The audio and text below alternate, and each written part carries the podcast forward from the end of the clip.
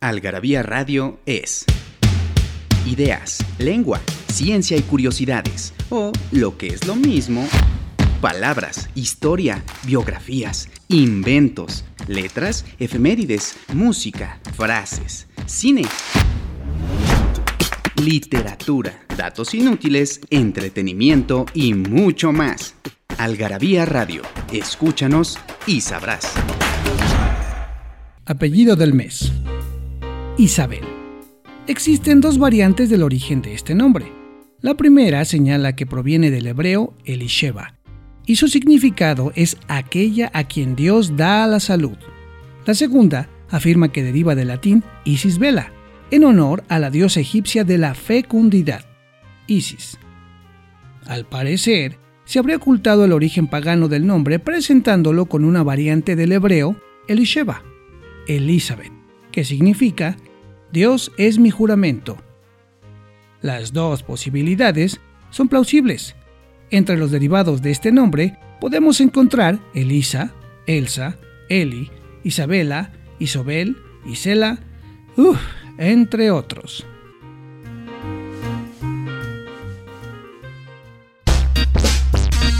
¿No sabes dónde saciar tu algarabía adicción? En Algarabía Shop conviven todas nuestras publicaciones objetos y mini almanaques. De los creadores de Algarabía y el Chingonario, Algarabía Shop. Palabras para llevar. www.algarabíashop.com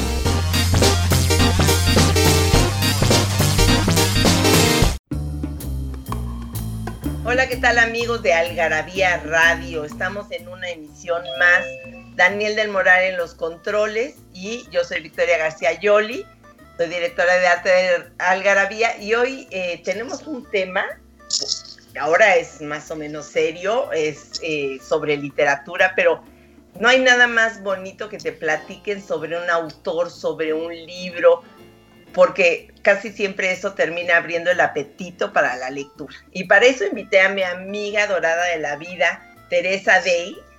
Hola, Hola Victoria, muchas gracias por la invitación. Y aquí muy contenta de hablar de Virginia. De Virginia.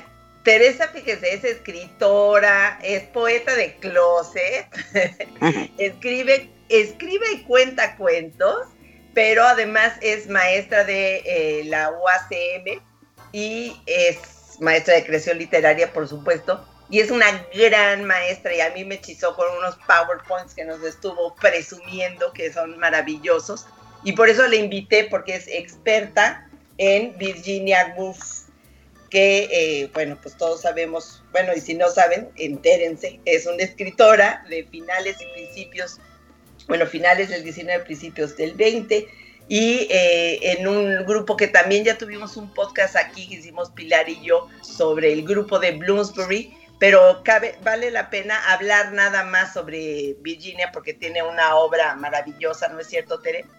Sí, tiene varias obras que sí forman parte de la, pues digamos, del canon de las obras que uno tiene que leer antes de morirse, más bien.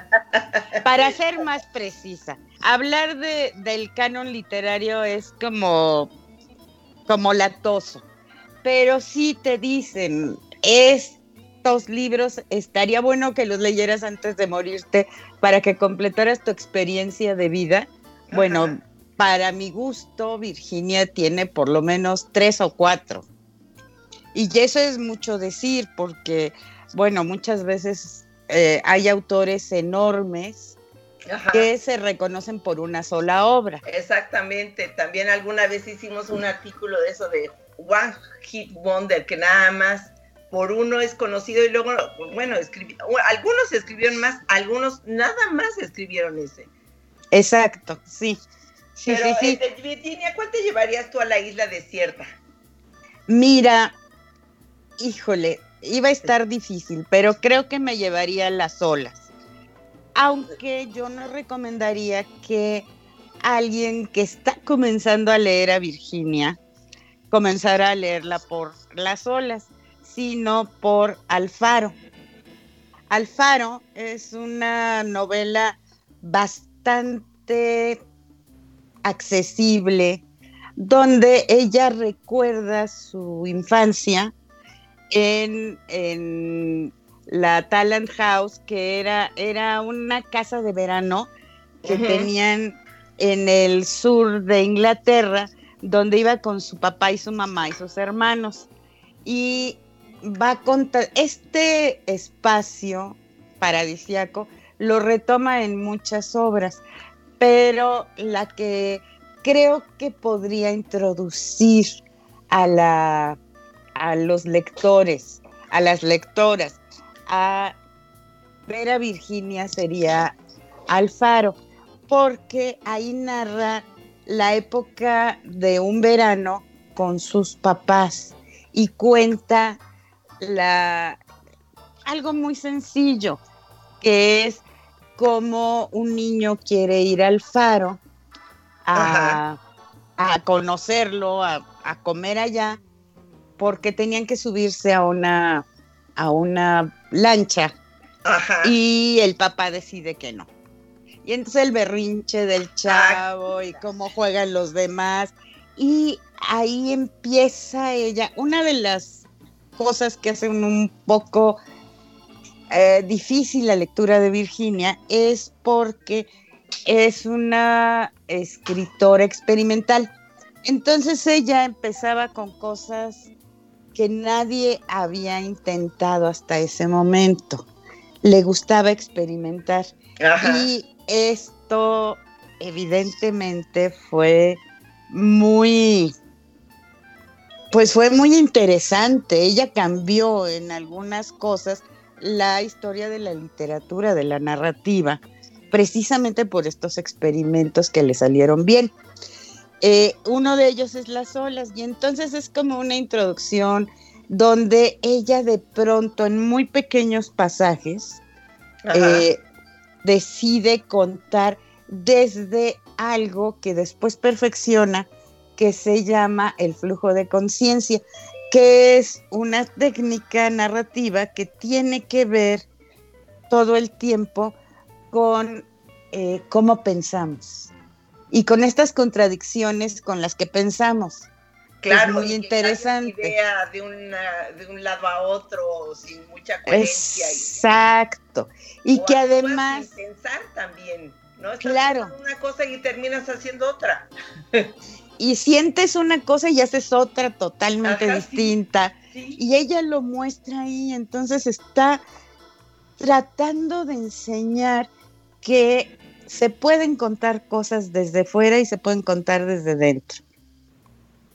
Entonces está padrísimo. Luego escribió algo que para las mujeres, esto este, lo escribió por ahí de los años 25, de 1925 por ahí, escribió un, un, libro que creo que para todas las escritoras, de pronto los, la audiencia puede haber escuchado que las escritoras decimos, no, que Virginia Woolf es nuestra madre, nuestra abuela, nuestra parienta.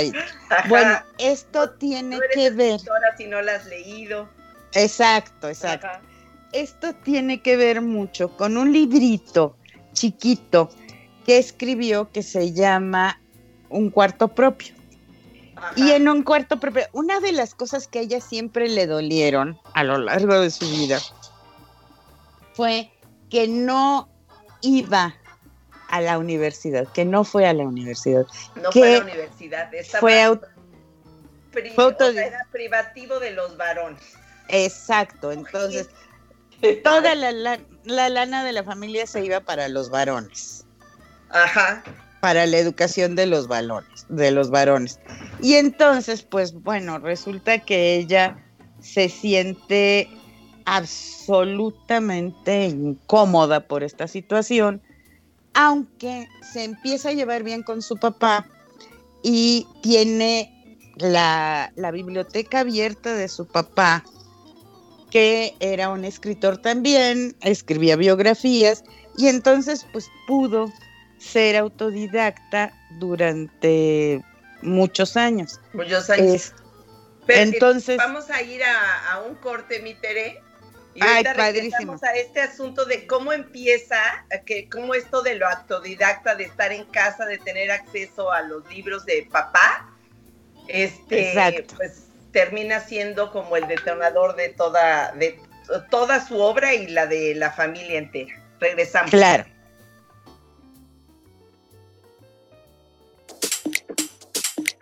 Primero, el principio.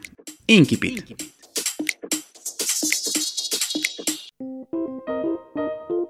La cebolla tiene que estar finamente picada. Les sugiero ponerse un pequeño trozo de cebolla en la mollera con el fin de evitar el molesto lagrimeo que se produce cuando uno la está cortando. Eh, lo malo de llorar cuando uno pica cebolla no es el simple hecho de llorar, sino que a veces uno empieza, como quien dice, se pica y se pica y ya no puede parar. Como agua para chocolate, Laura Esquivel.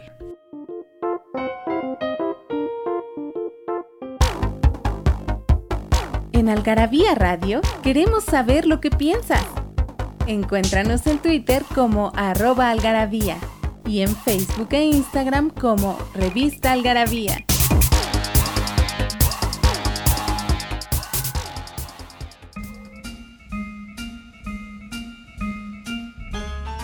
Pues ya estamos aquí de regreso y justamente te quedaste en, el punto donde empezamos a contar esta parte de la vida de, Virginia, donde ella vivía frustrada por no haber podido ir a la universidad, mientras sus hermanos sí habían podido ir. Ella eh, leyendo y devorando la biblioteca paterna, que por suerte tuvo el papá bien dejar, dejar libre circulación por ahí, porque pues muchos casos ni eso. Claro, claro, claro. Nada más que aquí hubo algo muy interesante. Eh, ella siempre fue una lectora, bueno, de hecho tenía ocho años cuando inventó su primer periódico. Y allí escribía todo lo que pasaba y se burlaba y, y Vanessa, su hermana, que era pintora, le hacía los dibujitos. Oye, ¿sabes qué me recuerda? Me recuerda la historia de los Bronte, que eran los, o sea, las Bronte con su hermano, eh, este, Bran, Branway. Ajá. Branwell.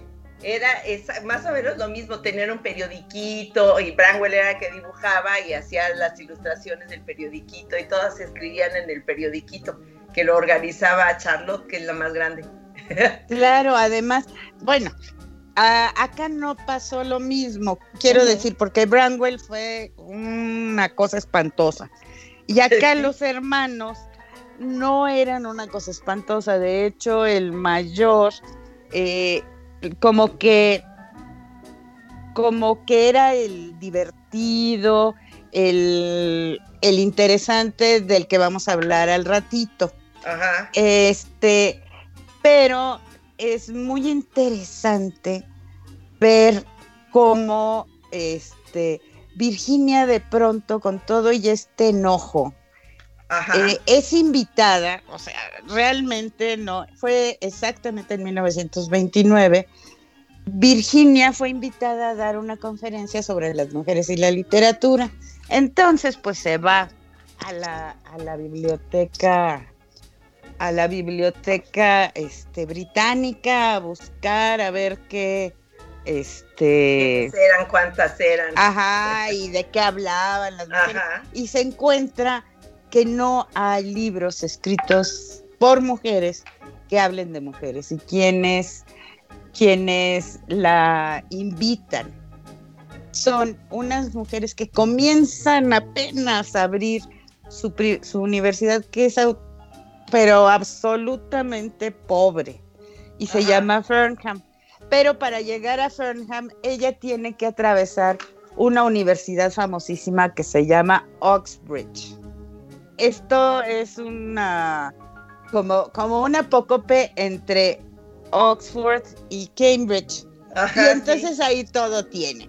Y ella llega a la, a la, a la conclusión de que las mujeres no publican porque está penado, porque este, son anónimas, grandes obras de la humanidad anónimas seguramente fueron escritas por mujeres. Sí, eso es lo que este asegura aquí en, en el artículo que publicamos Fíjense, en el número 71, así que casi no es nuestro tema la Garabia Vicinia. Sí. De 2010 esta revista. El primer epígrafe es uno, bueno, y todos los del, artículo, pero el primero dice, en casi toda la historia, Anónimo ha sido una mujer. Eso en, su libro, justamente una habitación propia de la que hablabas. Claro, es precioso ese libro. Y ella habla ahí muy interesante de que dice que los hombres dicen que nunca en la vida las mujeres han escrito. Y entonces dice, bueno, a ver, les voy a contar, existía un señor que se llamaba William Shakespeare, pero Shakespeare tenía una hermana que se llamaba Judith.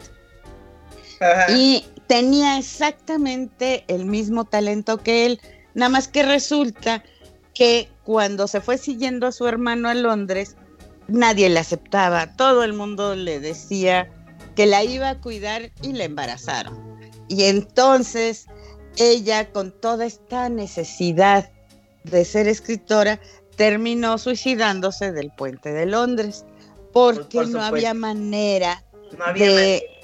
Sí, no había manera. Y ella dice que otra de las razones por las que las mujeres no escriben más es que son pobres, es que están mantenidas es que si tienen que trabajar, tienen que trabajar demasiado para tener tiempo para escribir. Y entonces ella dice, miren, tienen una muy buena opción. Heredar dinero de sus tías, porque ella de hecho heredó una, una cantidad interesante que le entregaban anualmente, que era la herencia de su tía Carolina Emelia. Y dice, y un cuarto propio donde ellas puedan decidir estar encerradas, no oír a nadie, no ver a nadie. No tener que ocuparse de otras obligaciones. Exacto, exacto.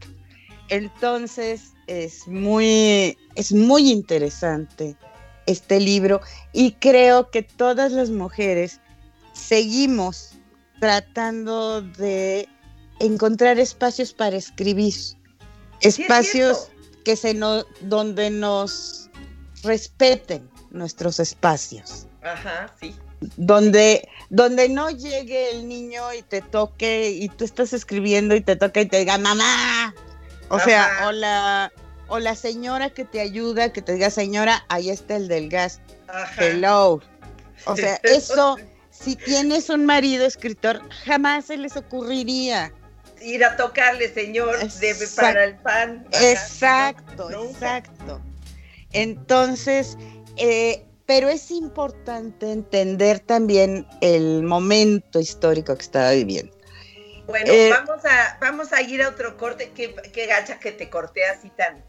No, genial. Vamos a ir a un corte al momento histórico y para el último segmento. ¿Te late? Va. Bueno. porque no hay mejor adicción que la adicción a las palabras. Palabrafilia.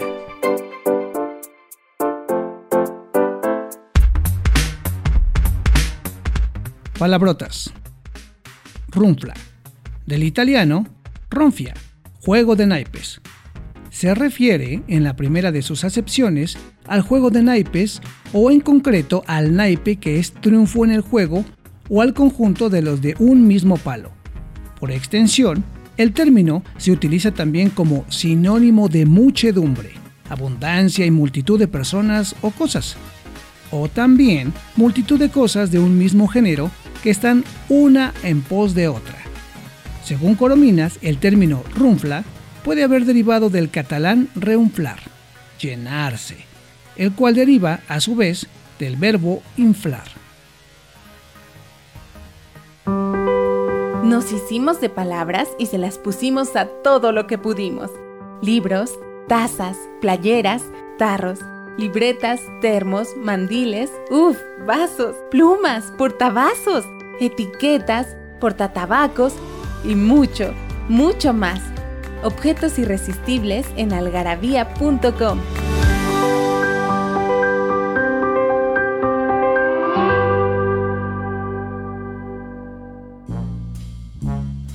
Bueno, pues regresamos a esta charla tan interesante y estábamos justamente eh, repasando esto de las escritoras, la falta del espacio, la falta de dinero para poder escribir.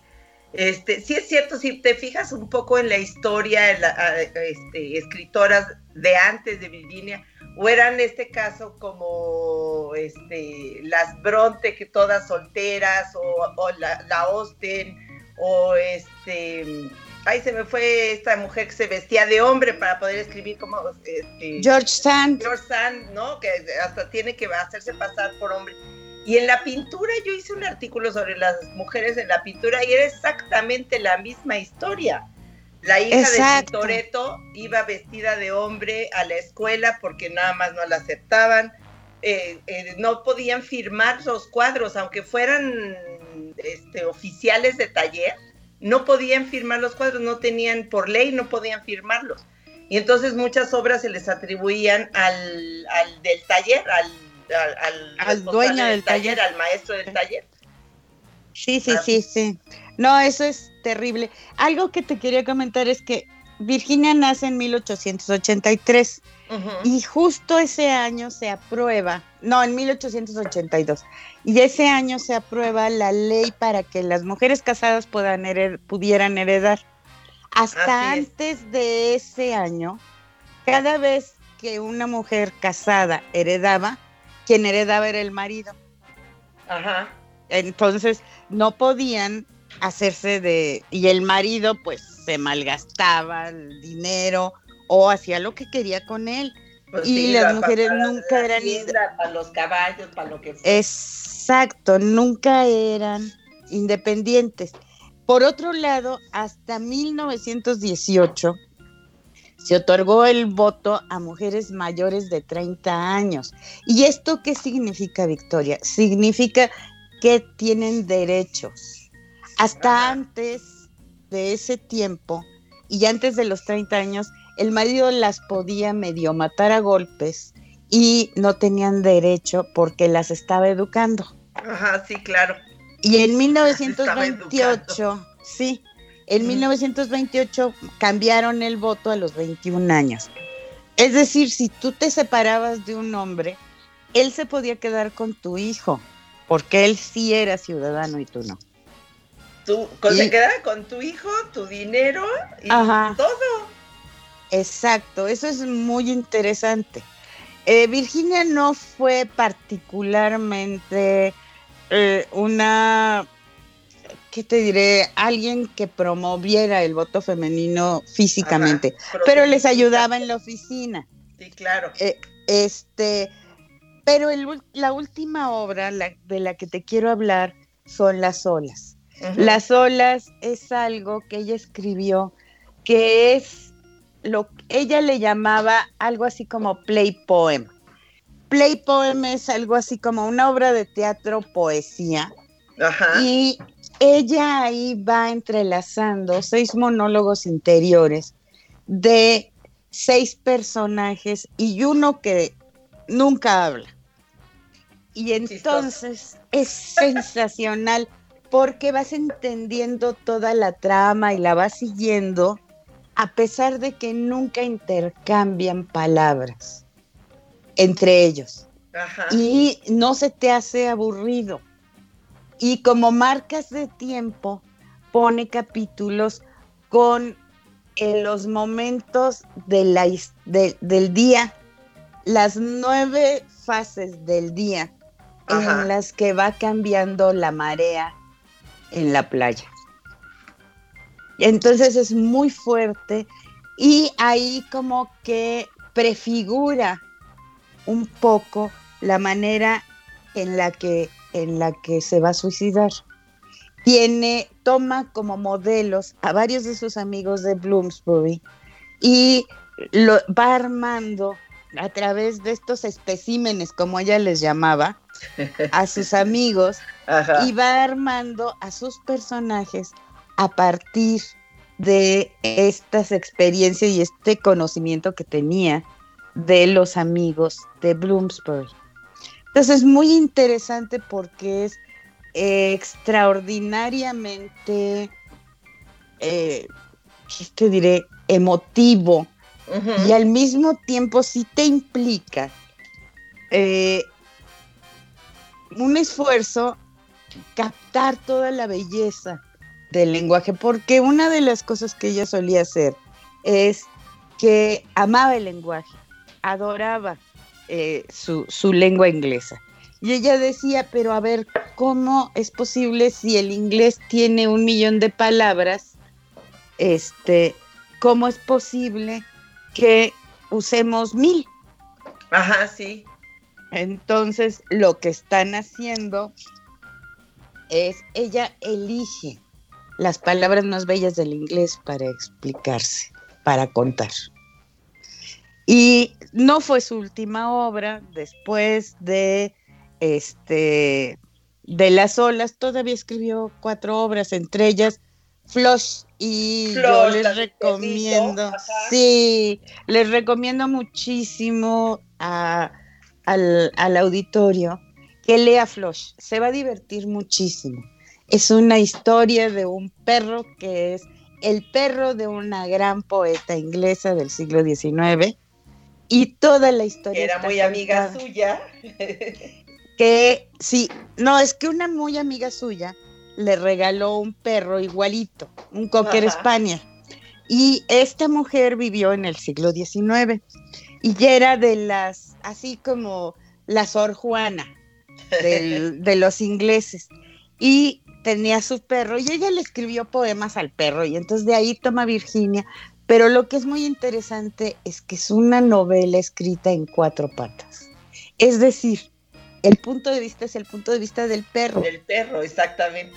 Entonces es divertidísima, te pone de buen humor, te encanta, de verdad, la recomiendo muchísimo. Muchísimo. Oye, Tere, ya se nos acabó, qué bueno que acabamos con esta recomendación. que ya se nos acabó el programa. No sí, qué rápido. Para nada, qué barbaridad. Sí. Bueno, pues, esta es Virginia, y aparte que bárbara, ¿cómo sabes?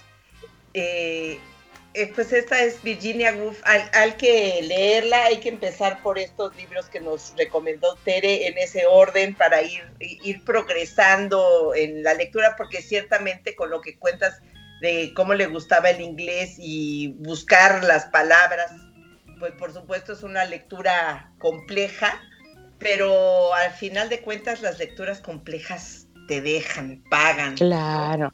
¿Sabes que en español, ¿cuál recomendaría? Orlando, porque la traducción la hace Jorge Luis Borges, entonces está divina. está divina. Y es la historia de un hombre que a lo largo de los siglos se vuelve mujer. Así es. Y es muy interesante también. Bueno, pues Daniel del Moral, muchas gracias como siempre en los controles. Mi Tere adorada, muchísimas gracias por tu tiempo y por esta eh, hermosa eh, plática. Y queridos escuchas, nos vemos en la siguiente. No se olviden de visitar www.algarabía.com.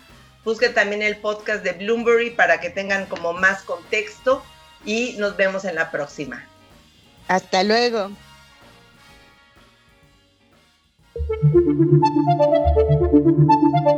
Frases para no olvidar, para no olvidar.